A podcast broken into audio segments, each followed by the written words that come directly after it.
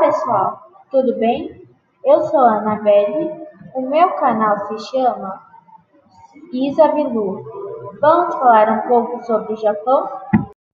O Japão é um país bem diferente do nosso.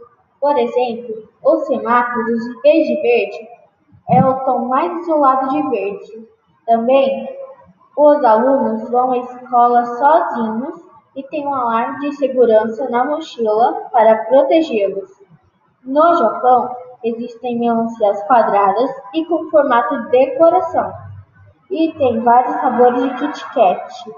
Também tem os empurradores, que, como já diz o nome, eles empurram o máximo de pessoas para os trens antes que as portas se fechem.